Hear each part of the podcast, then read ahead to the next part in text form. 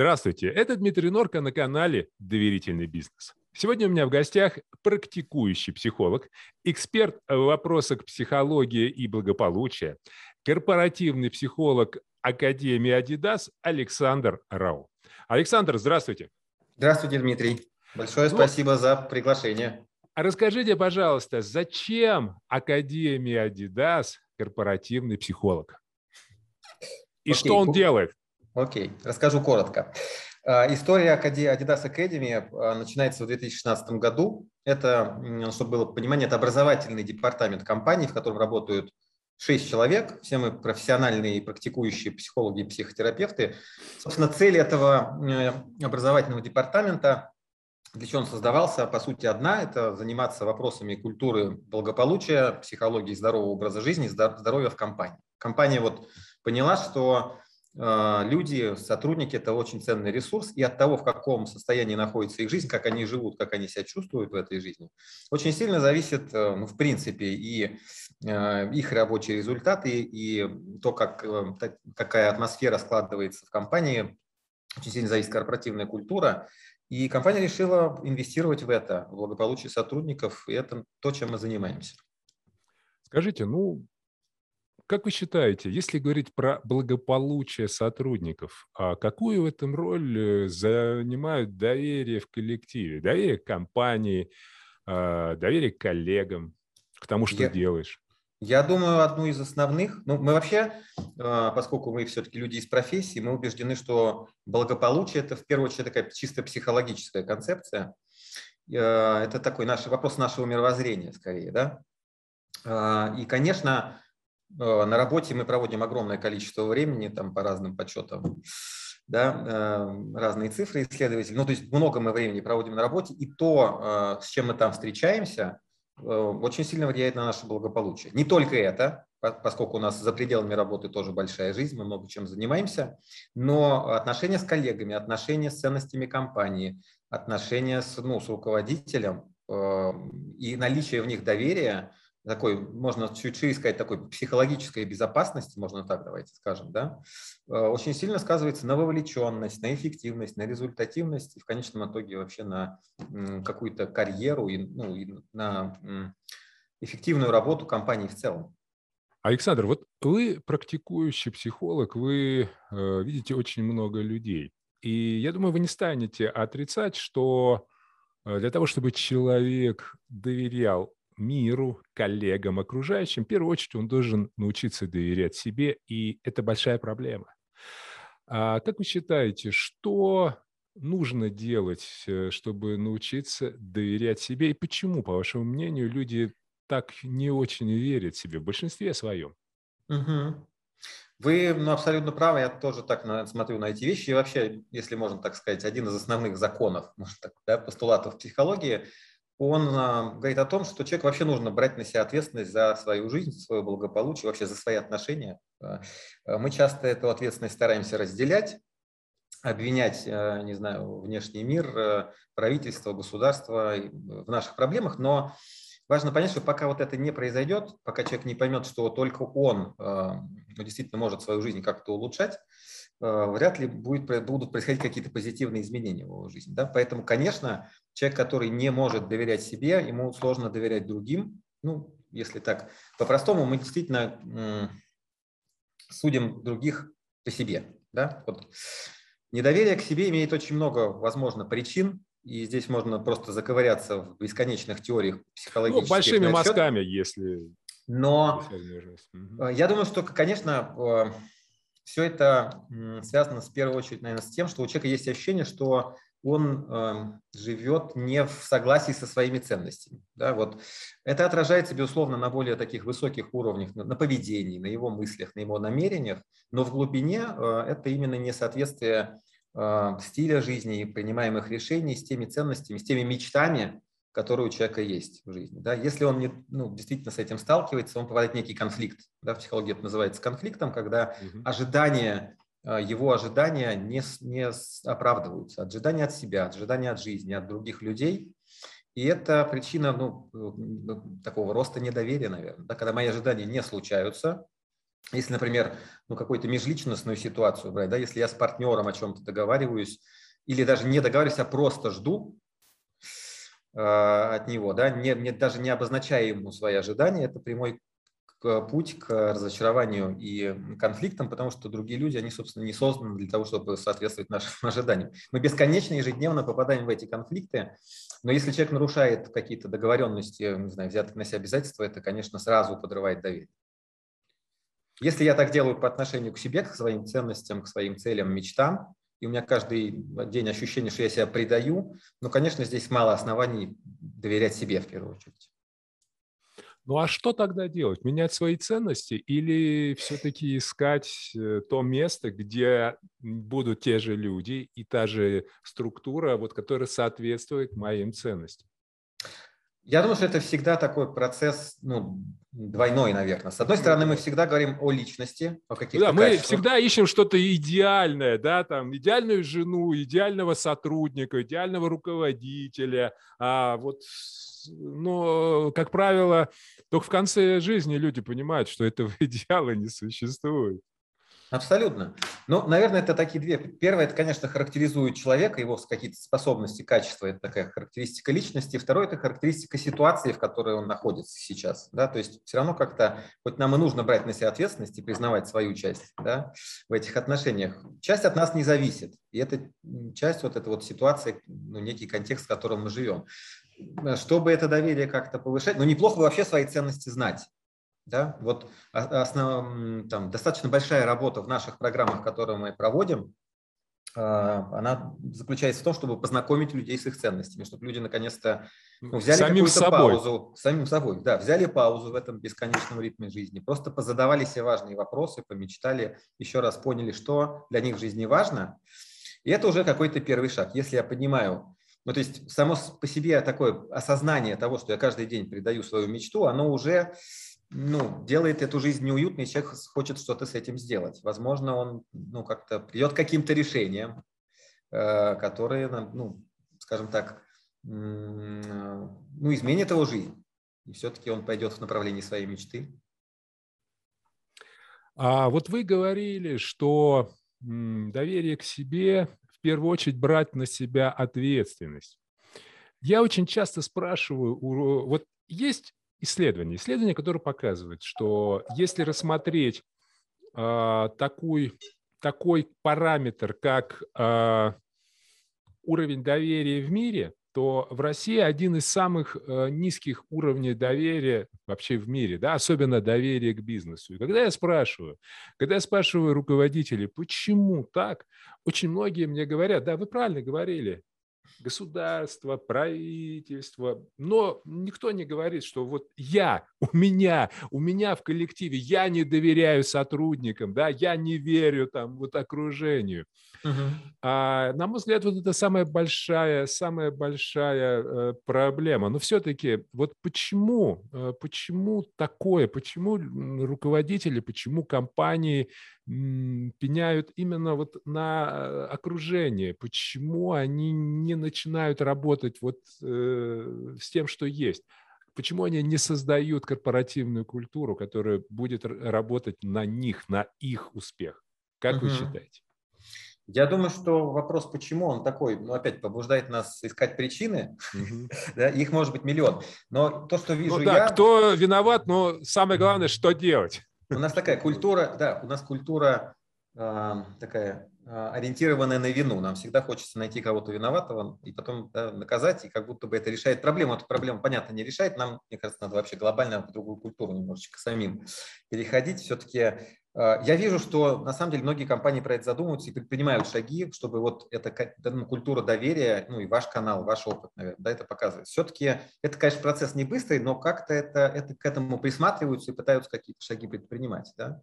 По поводу недоверия бизнесу, ну ведь, смотрите, у нас правда, ну в нашей вот, ну, российской культуре, наверное, есть тому причины вполне все конкретные. Ну, правда, нас много, много раз э, за, недавно, за небольшой промежуток времени мы становились, ну, нас обманывали условно. Да? А, культура предпринимательства сама по себе, мне кажется, ну, просто не, не такой длительный период развивается у нас. Да? Вот э, еще там, не знаю, 30 лет назад, условно, за, за то, что мы сейчас называем бизнесом, была статья людей, э, условно говоря, да, Э, сажали за то, что они спекулируют. Еще что сейчас все очень быстро перевернулось, мы какой-то большой рывок сделали, люди еще к этому не привыкли, не адаптировались, а доверие все-таки это Я даже помню, история. когда да, спекуляция это было, это было наказуемо, да, абсолютно да. верно, да. А доверие это всегда не быстро. Ну, то есть, если доверие случается быстро, на мой, мне, кажется, это должно ну, как-то сигнализировать о некой опасности. Вот если человек как-то хочет втереться в доверие, мне кажется, меня бы это лично ну, настораживает. Есть, кстати, такие интересные очень исследования, которые в психологии проводились по поводу, э, не помню, кто их проводил, но по поводу самораскрытия в группах. Вот удивительно, что нам э, как бы люди, которые ну, как-то очень много э, и подробностей быстро начинают рассказывать про себя, казалось, э, гипотеза исследователей была такая, что они как-то располагают к себе и ну, как-то побуждают э, им доверять. На самом деле оказался абсолютно обратный эффект. И, оказывается, мы не любим, когда вот ну, какой-то резкий такой поток Но информации. Это национальная, скорее всего, особенность. Это точно.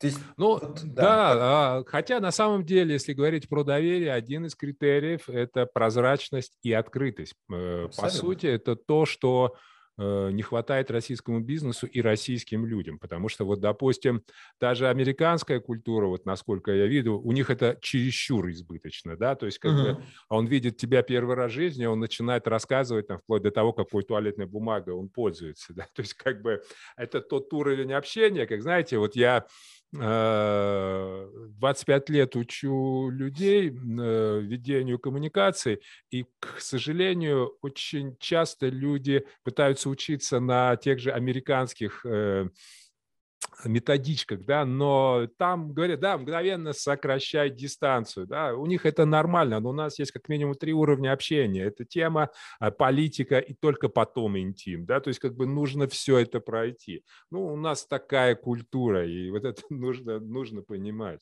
Потому что, да, вот эти избыточные вещи, они действительно, да, они, они вызывают, они вызывают э, ну, от, обратную реакцию.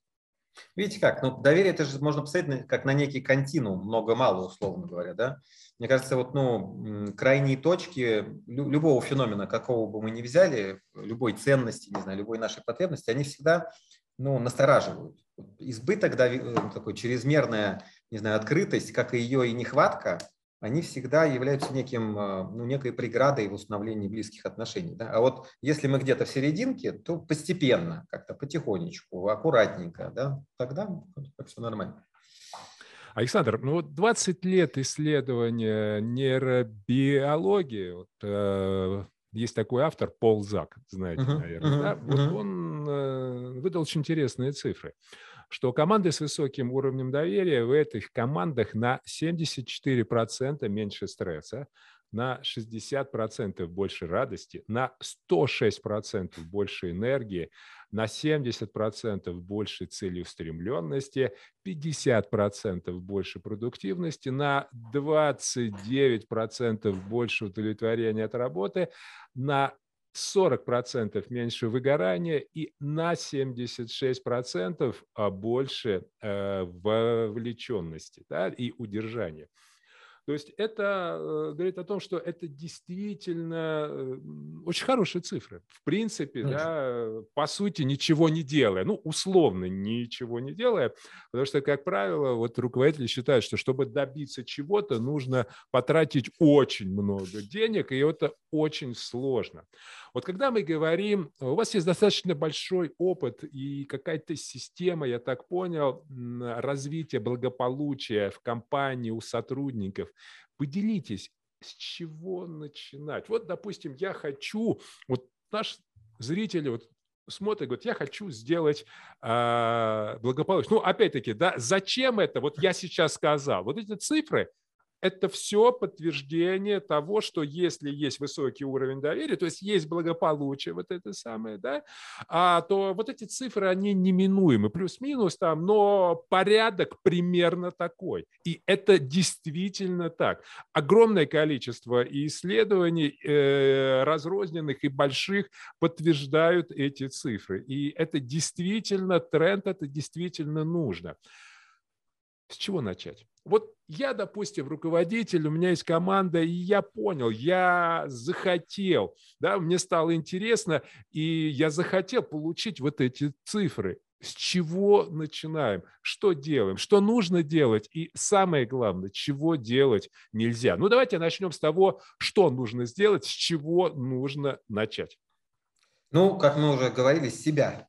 Да, вот как бы это неплохо бы начать с себя. Ну, во-первых, действительно в это поверить, потому что вот те цифры, которые вы называете, ну, правда, огромное количество исследований, в принципе, которые говорят, что счастливые, здоровые, благополучные люди, работающие в атмосфере там, доверия и безопасности психологической, они действительно показывают другие результаты, то есть это выгодно бизнесу, но э, бизнес, это причем не только у нас происходит, это и ну, в западных странах, где эти программы уже там давно существуют и больше опыта, да, все равно да, бизнес требует Я бы даже сказал, наоборот, это у них, оно сейчас э, к нам приходит и, да. понимаю. Ну, это классно, понимаете, что самое интересное. Вот я смотрю а, про вот эти вот нематериальные вещи, начинаю думать, когда деньги кончаются. То есть, вот, да, когда да. все нормально, об этом не думается. И сейчас действительно вот пришло время к счастью, к счастью. Плюс пандемия немножечко, так, если в сторонку, подлила масло в огонь, и Э, но сейчас такой бум ментального здоровья. Э, все сейчас о нем резко заговорили, все вспомнили, что люди – существа психологические, и надо, собственно, что-то с психологией людей в этом делать. Но э, вот те цифры, которые вы называли, они очевидны, их куча, ну и правда исследований, но бизнесу как будто этого мало, и мы часто слышим, ну, что им, бизнесу нужно доказать, что это принесет ну, некую экономическую выгоду, что, на мой взгляд, ну, совсем неправильно, поскольку это все-таки ну, не прямые инвестиции, скажем так, влияющие на их возврат. Все-таки мне кажется, что если вы как руководитель решили э, заняться благополучием сотрудников, это должно быть на уровне ну, просто вашей философии такой жизненной. Да? Вот вы в это верите, это обязательно даст результаты. Вот, ну, еще раз, все цифры это подтверждают. Но если вы это делаете только для экономического эффекта, вы, скорее всего, будете разочарованы, потому что это ну, не случится моментально. Э, не случится, может быть, и за год, и за пять лет, но эффект он будет в любом случае. Да? То есть это должно быть такое мировоззрение руководителя, если он в это верит, как это было, вот, ну, собственно, почему мы появились в Адидасе, поскольку генеральный директор на тот момент, он был одним, одним из идеологов этой программы, он хотел, вот, он в это верил, он до сих пор э, в это верит, являясь уже членом совета директоров.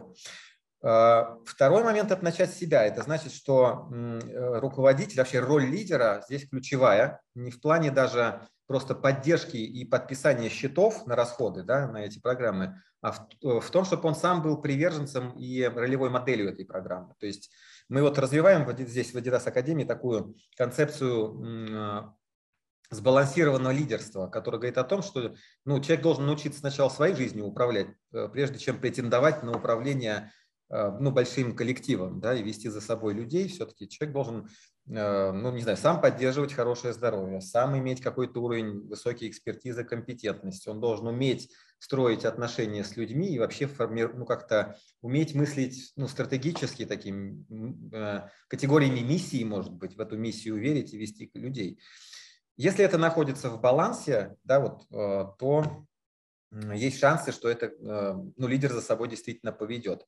Когда мы начинали эти программы в компании, вот хотя там топ, мы начинали с топ-менеджмента, и первые программы, которые мы проводили, они были на топ-менеджерах. То есть мы пошли сверху вниз, но в, среди сотрудников был некий, ну, скажем, назовем это сопротивлением, некое непонимание в первые, в первые там, не знаю, месяцы, может быть. Да? Сейчас вот уже к нам очередь стоит, и люди хотят попасть, потому что уже есть такой ну, эффект репутации, да, который тоже к доверию очень непосредственное отношение имеет.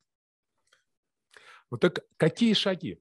Первое, вот что, э, куда нужно бечь? Mm. Что, из чего складывается вот это вот счастье, удовольствие, благополучие? Точек зрения много на этот счет. Ну, и ну вот, а я и Наша говорю, такая, ваш, да. ваш путь, ваше видение, ваша трактовка, ваша интерпретация. Наша такая, что люди – это существа психологические, благополучие – это о психологии. Да? Это то, как человек оценивает собственную жизнь, что в ней происходит, его переживания, его мысли на этот счет. Да? И вот этот вот мировоззрение или менталитет, если хотите, такого благополучного человека, и нужно формировать. А, первое, это, еще раз, вот, без этого точно не, ничего не произойдет, это передача ответственности за свою жизнь и здоровье и благополучие. То есть пока человек не поймет, что его здоровье и благополучие, ну, кроме него, никому больше так не нужно в той степени, он не будет предпринимать каких-то шагов а, для своего а, ну, развития. Да, он будет всегда обвинять, искать какие-то причины, обвинять, не знаю, Путина, не знаю, Барака Обаму, кого угодно в том, что он несчастен, условно говоря. И это первое, что мы делаем. Второе – это формирование такой, наверное, ну, среды безопасной и доверительной среды, поскольку наши программы, они психологические, они подразумевают, что человек ну, немножечко больше, э, более откровенно, что ли, свою жизнь рассматривает и обсуждает с окружающими людьми. Это групповые программы, по 15 человек в группе, и вот люди друг с другом как-то строят вот эти отношения, да. Э, это, это формирует и культуру безопасности в компании. Э, говоря под, под безопасностью, я подразумеваю ну, простой эффект, что это такая атмосфера, где человек может чувствовать себя ну, самим собой, где ему не нужно носить какие-то роли, чтобы соответствовать, где он не боится высказывать что-то, да, э, что его за это накажут или там как не так на него посмотрят. Это культура, где человек может э, ну, быть таки, самим собой, и его принимают окружающие. Это не значит, что там надо сходить с ума, там, например, да, совсем и делать какие-то жуткие вещи. Это говорит о том, что он может просто не напрягаться и проявляться так, как вот он считает, в соответствии со своими ценностями. Да, это вот то, о чем мы говорили. Да, не предавать себя, и э, это подращивает доверие к себе. Ну и помогать людям вообще, поскольку у нас все-таки уровень психологической компетентности не очень высокий, это не преподают в школах, это не преподают в институтах. Я имею в виду вот, ну, широк, да, на широкую ногу. То есть и вообще в психологии у нас такое отношение как раз не очень доверительное, ну, в принципе, культурально, да? Сейчас как-то ну, эта картина меняется? Оно до сих пор как бы и не совсем наука. Ну, как бы. вроде как, да, вроде как. И плюс концепции миллионные, непонятно какие полезные. В этом сложно очень разобраться, поэтому это есть на это причины. А, но вот это ну, просто понятие, а, не знаю, жизненного баланса, как, как и что делать, чтобы жизнь, был жизненный баланс, как, как баланс, что вообще балансировать между чем и чем. Да? Вот есть концепция там work-life balance, и люди пытаются а, не знаю, работу и жизнь как-то балансировать. На наш взгляд, это несколько ограниченная концепция, не очень полезная мы предлагаем другую. Да? А, ну, Умение вообще себе там или-или, да. или-или, или как-то вот, вот это, э, это на уровне торга, на уровне да. расчета.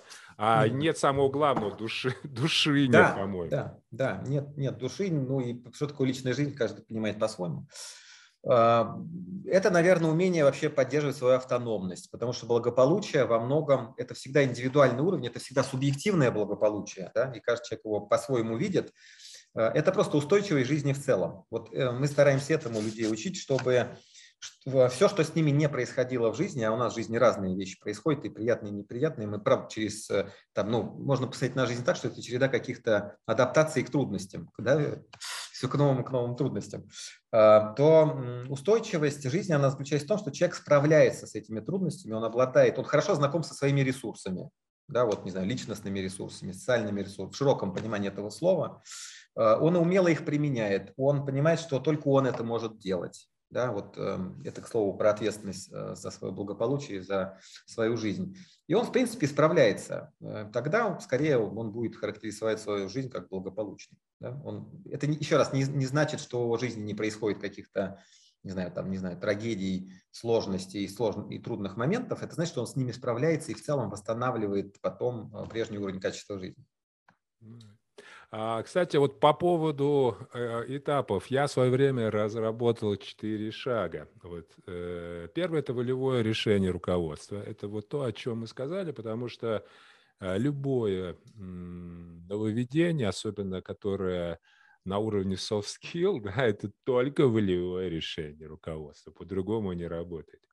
А после этого очень важно э, формулирование заявления о ценностях да, на уровне команды, на уровне э, вот э, всех, потому что проблема, вот я вижу, знаете как, я э, часто выступаю на форумах, и я люблю с участниками такой change.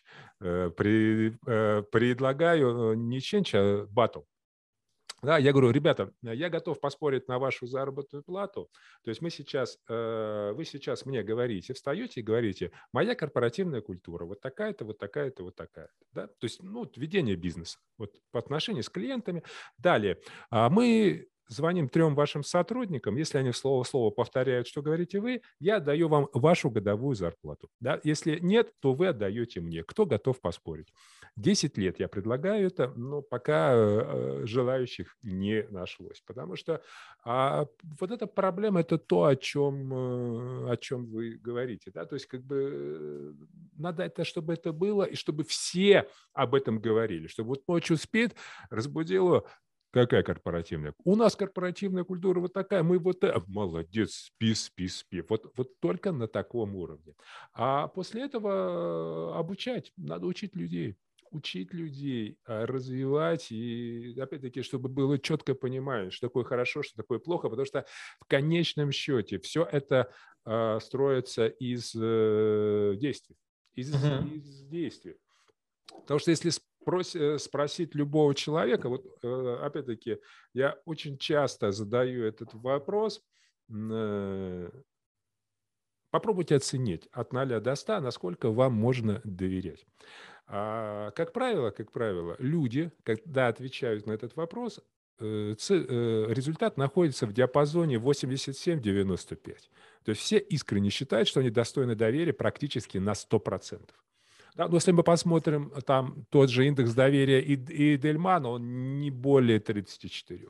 Если мы посмотрим индекс доверия вот Инка, мой, который вот люди а, а, оценивают себя, свое поведение, оно тоже не более 50. А, проблема в том, что есть э, свое видение, да, вот как бы определение, свое намерение, да, вот почему у людей такой высокий индекс? Когда они отвечают на этот вопрос, они думают примерно следующим образом. Смотри, ведь я же не, не мерзавец, я же ведь не негодяй, правильно? Я же ведь не хочу никого обмануть, кинуть, еще. Значит, мне можно доверять. То есть они угу. оценивают свое намерение, но проблема в том, что когда мы коммуницируем с другими людьми, они не знают нашего намерения, да, они оценивают наше поведение. В конечном счете учиться нужно поведение, потому что именно из этого и складывается доверяют нам или не доверяют, то есть э, идут за нами или не идут. И последнее очень важное – это пересмотр схем мотивации, потому что я видел в своей практике огромное количество хороших желаний э, убивает KPI. Да, то есть когда KPI э, требуют то, э, что противоположно, что вообще не соответствует вот тем заявленным ценностям. То есть, грубо говоря, если мы хотим выстроить доверительные отношения с клиентами и платим за объемы продаж, огромную сумму, никаких взаимоотношений не будет. Первично будет то, за что вы платите деньги. Вот это вот одна из самых главных проблем, с которой нужно ну, все-таки работать. Это то, что не понимает большинство руководителей. Можно дополню вас? Угу. Абсолютно согласен. А, ну, мне кажется, что иногда бывает волевое действительно решение руководства, но иногда оно уже основано на желании, то есть на мотивации. То есть человек может ну, загореться. Ну, волевое, то есть он принимает, принимает его, да, все, решение. вот так. Ну, оно я как бы, да, да, да. да. Согласен. Естественно, Потом... это... Да. Потом по поводу учить людей согласен абсолютно, поскольку мы сами образовательный департамент, но мы скорее ну, слово «учить» понимаем как под некую передачу знаний, ну, какой-то информации. Мы немножко другое делаем. Мы считаем, что нужно знакомить людей с корпоративной культурой, э, с тем, как эта компания живет, как это чувствуется, и чтобы то есть сотрудник будет мотивирован и вовлечен тогда, когда его интересы совпадают с интересами компании, когда его ценности близки э, с ценностями компании, условно. Да, вот мы же спортивный бренд, например, и я в группах бесконечно задаю этот вопрос э, и получаю примерно один и тот же ответ, что все люди, которые сюда приходят на работу, для них важно вообще ну, на уровне ценности это здоровье, это здоровый образ жизни и спорт. То есть они хотят быть причастными ну, к тому, что не к тому, что мы гробим людей там через табак, например, а к тому, что мы все-таки повышаем качество их жизни через спорт. Да? И, и это вот э, такое лично, когда личная миссия, наверное, совпадает. Ну, невозможно а, кого-то что-то чему-то мотивировать, да. чтобы кто-то что-то поверил, если ты сам в это не веришь. Именно. То есть ты не можешь быть амбассадором здорового образа жизни, если, извини меня, ты сам а, и это, и вот это, да, и ты не влазишь там в штаны и во все остальное, ты не можешь подняться на третий этаж. Это, это невозможно. И, кстати, очень часто, вот очень многие это тоже не понимают. Ты не можешь мотивировать сотрудников, если ты сам не мотивирован, чтобы они поверили, ты сам должен в это безоговорочно верить. Под каждым словом подписываюсь. Именно на этом эффекте все наши программы и построены. На том, что мы можем ну, вдохновлять окружающих, э, собственно, как это есть такая фраза, что чтобы озарять солнцем других, нужно носить его в себе. Да, вот. да. Это правда, и это опять возвращает нас к идее вот этого сбалансированного лидерства и того, что человек может действительно ну, добиться с командой высочайших результатов, если он не предпринимать какие-то инструментальные вещи. Да, вот это, как правило, ну, не, не работает. А если он этим живет, если он действительно светится и этот кусочек света дает своим сотрудникам. По поводу KPI это тоже большая проблема, потому что как только она напрочь убивает, да и вообще любые любая попытка контроля или там а, оплаты, повышения, она напрочь убивает у людей внутреннюю мотивацию. И это то, то есть если человек раньше этим горел, хотел, стоит только ему за это начать платить, и вы испортите с ним отношения. Ну да, абсолютно верно. Слушайте, у нас так быстро с вами пролетело время, а, к сожалению, наше время подошло к концу. Друзья мои, напоминаю, что сегодня у меня в гостях был практикующий психолог, эксперт в вопросах психологии и благополучия, корпоративный психолог Академии Адидас Александр Рау. Александр, спасибо. Спасибо, Дмитрий. Спасибо за беседу. Друзья дня. мои, на этом мы с вами расстаемся, но прощаемся мы ненадолго. Буквально через пару дней мы с вами снова встретимся на канале «Доверительный бизнес». С вами был Дмитрий Норка.